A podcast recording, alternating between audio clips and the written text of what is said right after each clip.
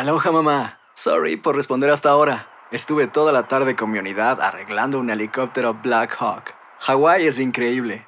Luego te cuento más. Te quiero. Be All You Can Be, visitando goarmy.com diagonal español. Buenos días, estas son las noticias en un minuto. Es martes 20 de septiembre. Les saluda Max Sides.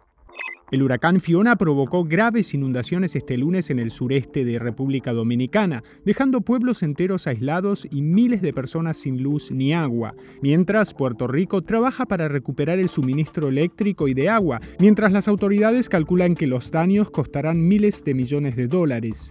El número de arrestos de inmigrantes en la frontera de Estados Unidos alcanzó un nuevo récord. Según datos oficiales difundidos este lunes por el gobierno, 2.1 millones de indocumentados fueron detenidos en el año fiscal que termina el 30 de septiembre, muchos de ellos en busca de asilo.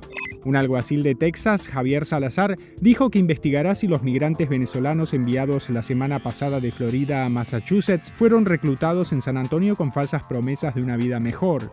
Al menos una persona murió este lunes luego de que un poderoso sismo de magnitud 7.7 sacudiera el sur y el centro de México, al cumplirse el aniversario de los dos mortales terremotos de 1985 y 2017.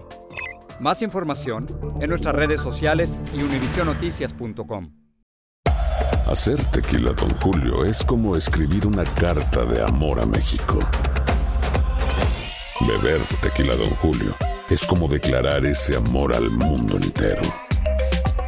Don Julio es el tequila de lujo original, hecho con la misma pasión que recorre las raíces de nuestro país.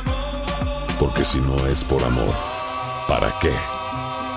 Consume responsablemente. Don Julio Tequila, 40% alcohol por volumen, 2020. Importado por Diageo Americas, New York, New York.